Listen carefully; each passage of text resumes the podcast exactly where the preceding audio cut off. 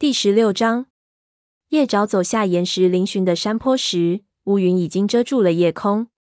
微风温和，预示着晚上不会有霜，但却让他嗅到了雨的气息。族群里的大部分猫都睡着了，影族猫在离太阳石不远的地方挤成一团，尽量跟雷族猫保持距离。夜爪累得四肢都快抬不起来了，但他的脑海中仍思绪万千。白天看到的恐怖情形和对未卜的旅途的担心，纷乱的交织在一起。他知道自己已经睡不着了，就起身走向森林。即使是在秃叶季，林子里仍然充斥着叶子腐烂后发霉的味道，爪子下的泥土踩上去也很舒服。这种熟悉的感觉令他心情逐渐平静下来。他刚走到森林边缘，就听到柯蒂呼唤他的声音：“夜爪。”宠物猫正卧在一堆干枯易碎的蕨叶上。柯蒂，你在这儿干吗？我有话要跟你说。柯蒂用爪子蹭着地面。夜爪盯着他问：“什么事？”我要走了。柯蒂直截了当的说：“我要回家了。”夜爪竭力忍住想哭的冲动。别走，请留下来。他这样想着，走上前去，伸出鼻子碰了碰柯蒂的耳朵尖。这不是我想要的生活，这里充满了死亡、流血和未卜的未来。柯蒂继续说道：“我还是跟主人在一起更开心些，他们肯定很想念我。我从没打算在此久留，只是小白话需要我。我开始感受，你开始感受到了自由的乐趣。”夜爪打断了他，忽然拼命想提醒新朋友：如果他回到两脚兽家里，将要放弃的是什么？我觉得我确实感受到了，柯蒂承认道。但今天我看到你们的自由是那么脆弱，你们的一切都得靠自己，甚至食物、居所也是这样。他抱歉地摇摇头，继续说道：“与此相比，我更喜欢这种生活，知道自己每天晚上睡在哪儿，肚子饿的时候永远有吃的。我喜欢我的主人，而且并不是所有的两脚兽都跟破坏你们家园的两脚兽一样坏。”我送你走出森林好吗？夜爪提议道。火星说过要派武士护送你回去。柯蒂摇摇头。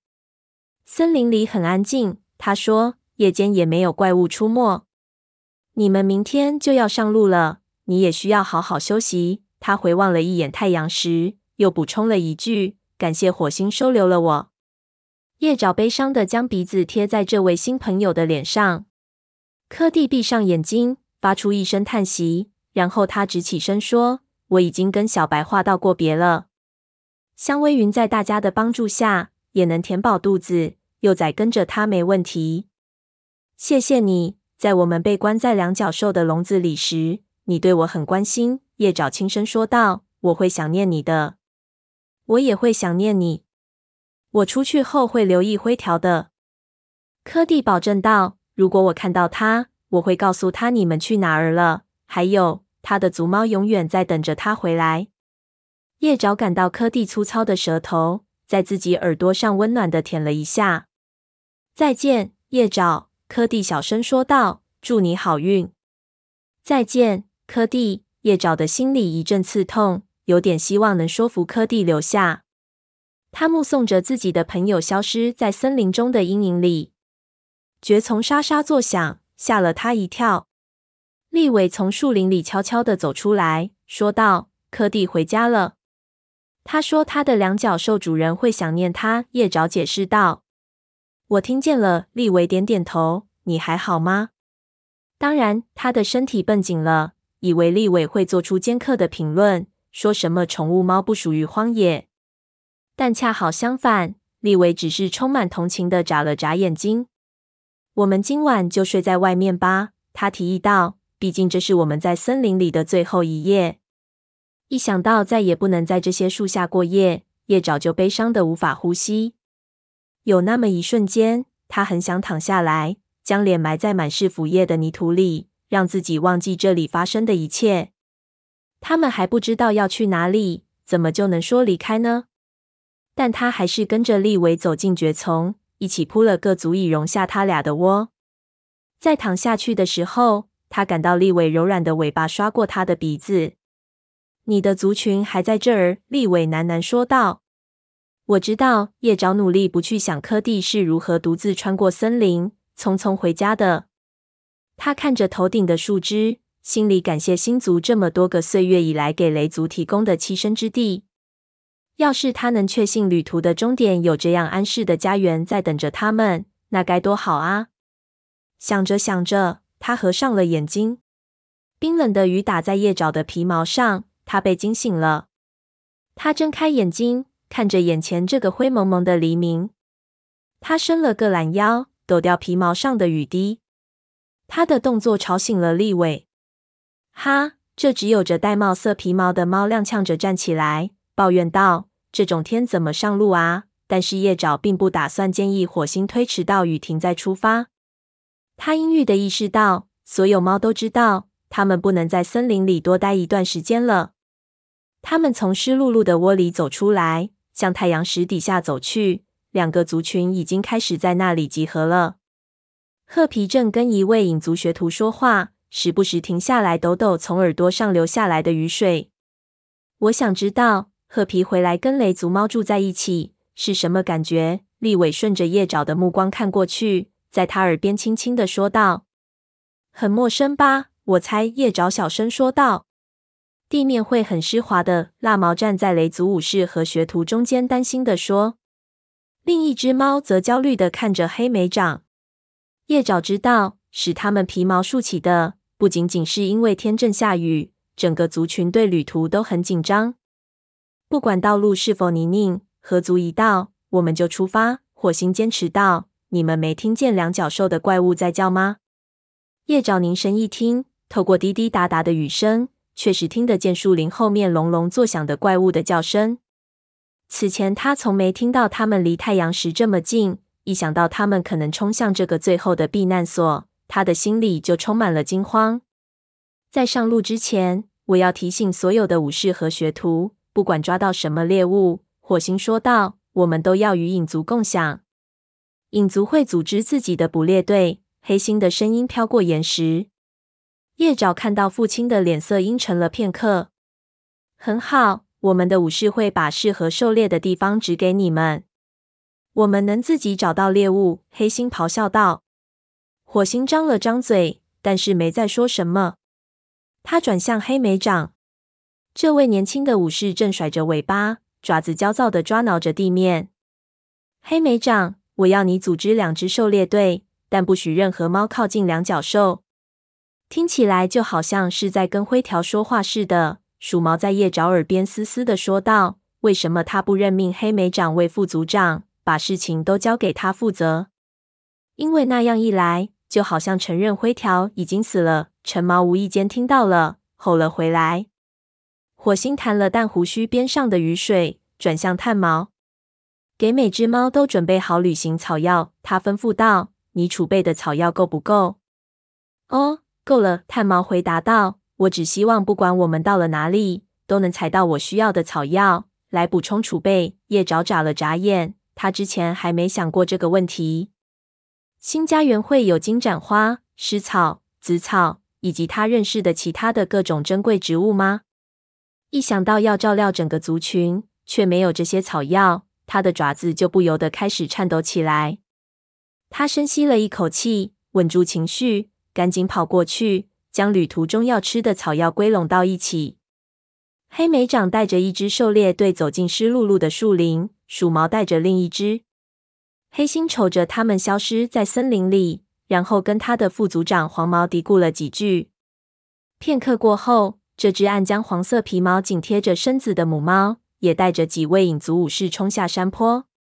炭毛摇了摇头，影族应该加入雷族的狩猎队。他喃喃道：“他们根本不知道哪里适合狩猎，猎物如此稀少，我们帮助他，他就应该虚心接受。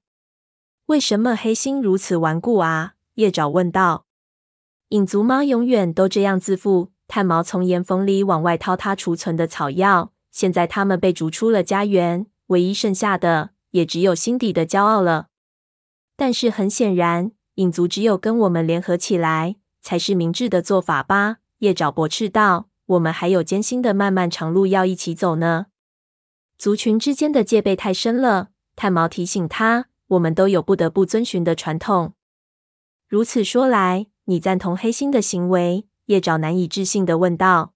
“当然不，但是我能理解他。”炭毛回答道。“尽管这种做法令我们都很沮丧。”他又补充一句：“我失望的是，我早上醒了以后，给他们的伤员检查病情，黑心却把我赶走了。”他说：“雷族昨天已经为影族做的够多了。”他不想让他的族群欠雷族更多，这怎么能说是欠雷族呢？叶爪惊呼道：“昨天四大族群共同面对两角兽的时候，我们全都跟星族一样束手无策，无力阻止两角兽。”我知道，巫医说，但我们也得找到我们自己的新未来。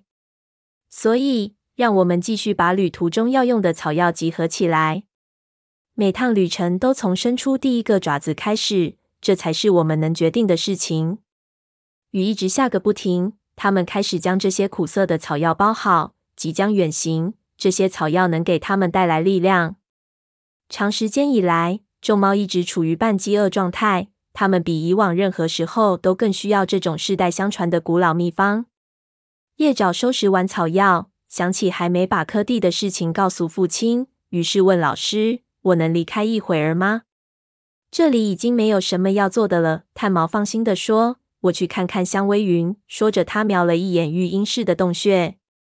香微云坐在洞口，给小白桦梳理皮毛。幼崽极不情愿地挣扎着，跟任何一个正常的幼崽没有两样。他妈妈正用粗糙的舌头舔着他的耳朵。这幅情景让叶爪心生希望。他想象着小白桦在新家园里长大，成为武士。深信雷族会存续下去，这个信念像阳光一样洒遍他的全身。他飞快地用树叶盖住为远行准备的草药，不让它们被雨淋湿，然后飞快地跑上斜坡，奔向父亲。火星正双眼越过太阳石上方的树梢，看着远方。他直直地坐着，任凭雨水打在身上。他的尾巴盖在爪子上，竖着耳朵，嗅着空气的味道。仿佛正向往着前方的旅程，很难相信，昨天火星刚刚失去一条命。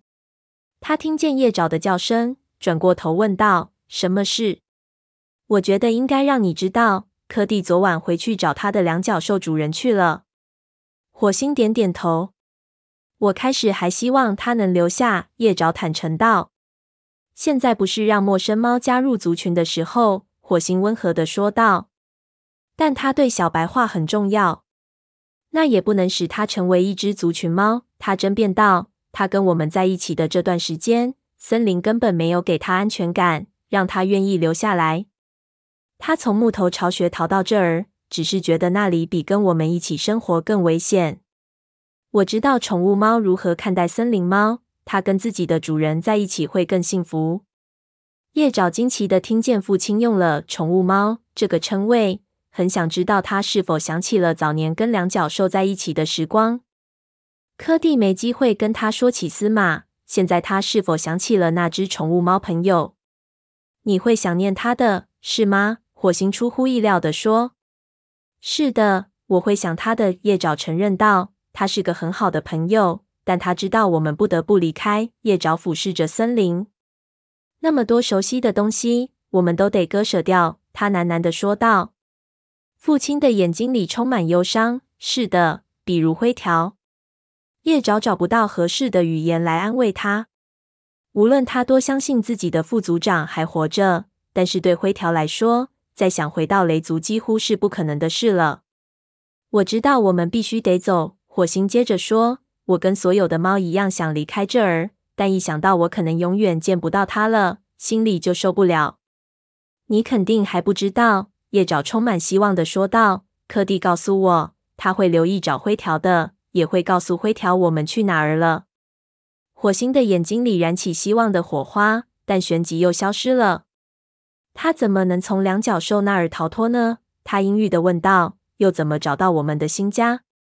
你打算任命新的副组长吗？他贸然地问道。“不。”他的父亲一下子跳了起来，叶爪不由得往后一缩。没有必要，他继续平静地说道。哪怕他活下来的希望非常小，他仍然是雷族的副族长。叶爪还没来得及说什么，从他们的身后传来猫的叫声。雷族的狩猎队回来了，他们带着猎物爬上岩石坡，有鸟儿，也有老鼠，虽然不是很多，但已经足够每只猫填饱肚子。没过多久，影族的狩猎队也回来了，他们只带回了一只画眉。你会让影族猫跟我们一起分享猎物吗？叶爪对父亲说道。黑心会觉得我们这时候邀请他们是一种侮辱。火星答道。我觉得影族猫可以在旅途过程中受些猎物。叶爪说道。希望我们都能抓些猎物。别处肯定比这里猎物多些。火星抖了抖皮毛。去拿点东西吃吧，他吩咐道。河族很快就要到了。好的，叶爪忙跑下斜坡，来到黑莓长和松鼠爪身边。他俩正在分吃一只花鸡，他俩看起来都湿透了，皮毛变得暗淡无光。想一起吃点吗？松鼠爪提议道。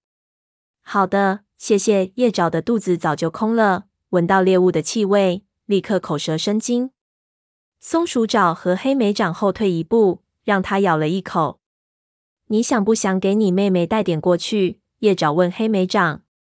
影族猫正费劲儿地传递着那点可怜的猎物，每只猫都只咬了一小口，然后就传给了下一只猫。黑莓长摇摇头，说道：“我不想浪费时间。”叶爪被他语气里的气愤吓了一跳。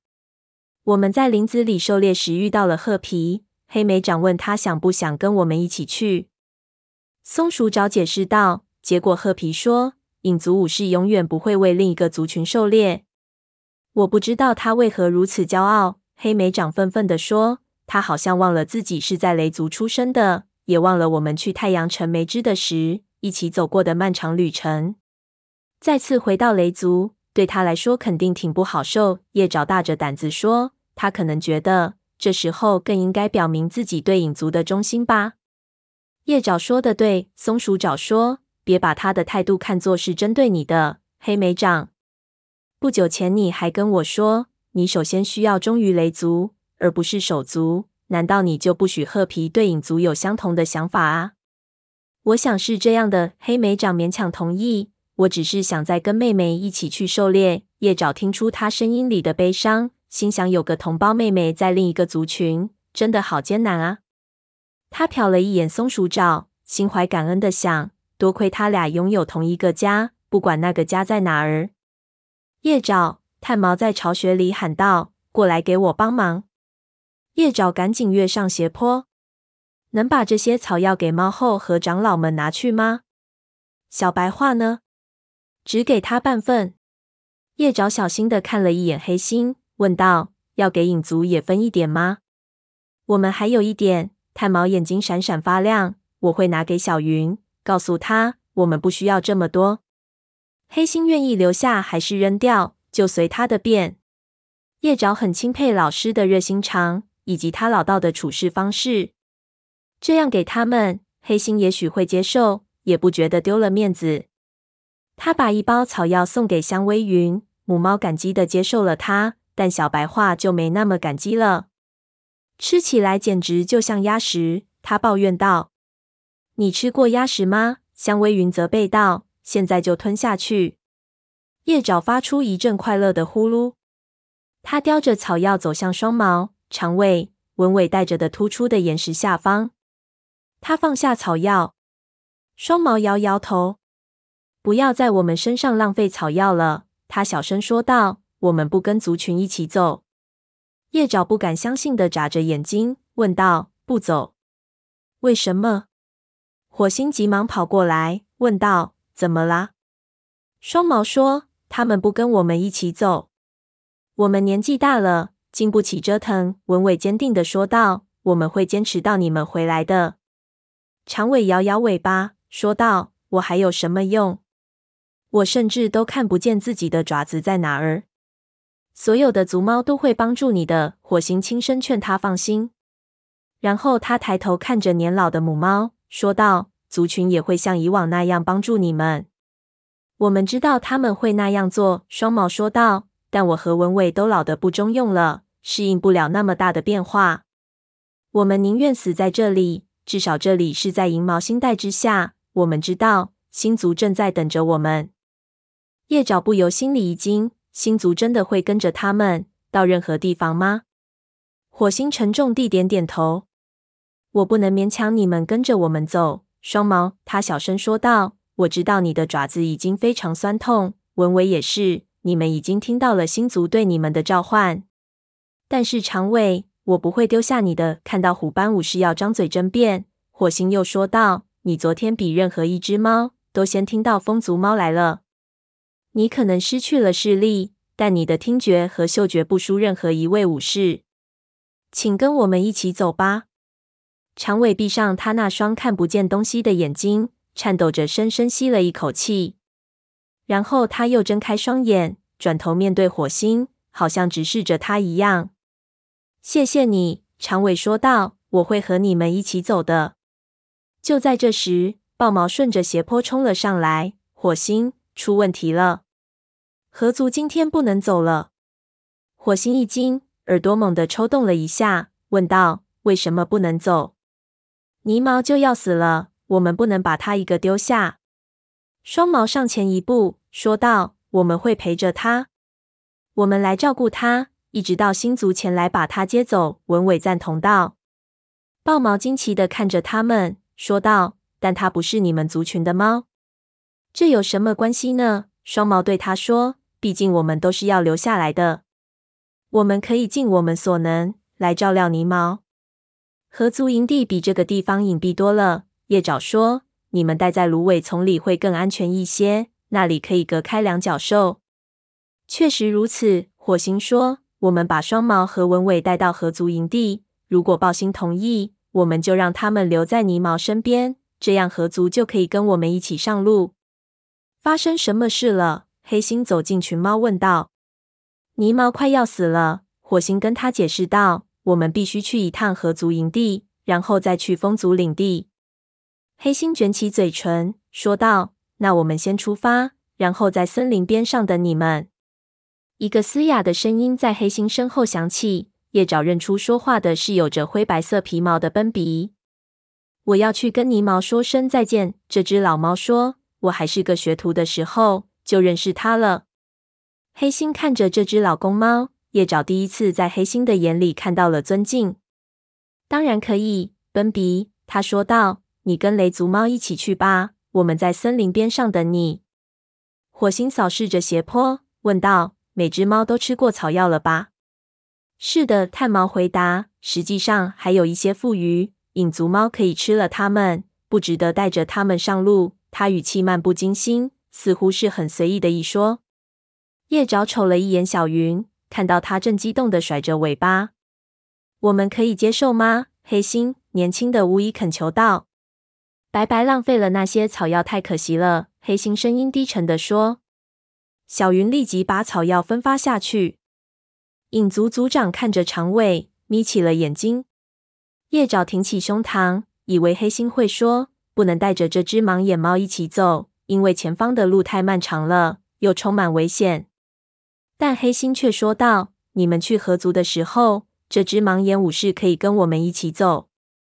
你们没必要带着他来回穿越那条河。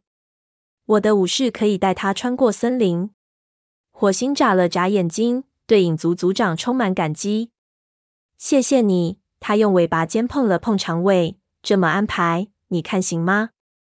长尾点了点头，跟着黑星走下斜坡，加入等候在一旁的影族猫。大家都准备好了吗？火星大声对自己的族群说道。斜坡四处传来了响应声，众猫依次跟在火星后面往河边走去。虽然天一直在下雨，但河里的水仍然很少。炭毛、叶爪，你们跟着我。火星吩咐道。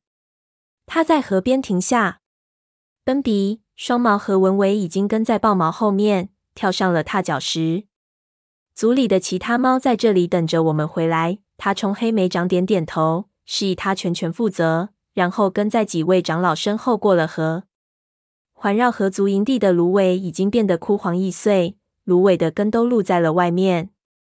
叶爪跟着父亲走进空地，看到对面几只猫转过身，带着充满敌意的惊讶瞪着几位来客时，他不禁往回缩了缩身子。豹星站在巫医巢穴的入口，目光灼灼地问道：“你们来这儿干什么？难道豹毛没给你们说吗？”我说了，豹毛说着，赶紧走到空地中央。但火星过来想和你商量一些事情。双毛和文尾要留下，不跟族猫一起走。火星解释道：“他们要来照顾泥猫。”豹星点了一下头。他们真是心地善良，他说。但真的没有必要。泥猫几乎马上就要追随星族去了。叶爪赶紧跳到一边，给气喘吁吁、一脸震惊的奔比让开了路。奔比跌跌撞撞走向巫医巢穴。炭毛也跟了进去，叶爪赶紧跟在他们身后。从河族族长身边走过时，叶爪看了他一眼，但豹星没说一句话，就让他们过去了。他们进入巫医巢穴时，蛾翅抬起了头，眼睛里充满了悲伤。谁都没办法，他对炭毛说：“我已经竭尽所能，不让他感到疼痛。”泥毛躺在巢穴中间的地上。雨水从树枝上滴下来，打在它皮毛暗淡的侧腹，但它仍然一动不动，根本就没有避开雨的意思。坐在蛾翅身边的是年迈的河族母猫影毛，它悲伤地凝视着这只奄奄一息的猫。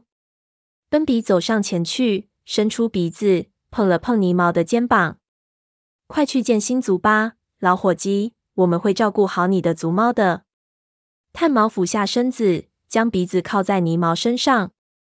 叶爪趴下来，将鼻子埋在他的皮毛里。他喉咙里顿时溢满明显的死亡气息。他闭上眼睛，强迫自己不要躲开。至少你可以确信，星族正在等着你。他想。泥毛浑身颤抖，气息急促，挣扎着咽下了最后一口气。他的腹部鼓了起来，然后又塌陷下去，永远安息了。他的灵魂已经加入武士祖灵的行列。他现在已经跟新族了，鹅翅喃喃地说。叶爪眨了眨眼睛，悲伤的看着这堆一动不动的皮毛。这只猫永远见不到他们的新家园了，也不知道他们的新家园在哪儿。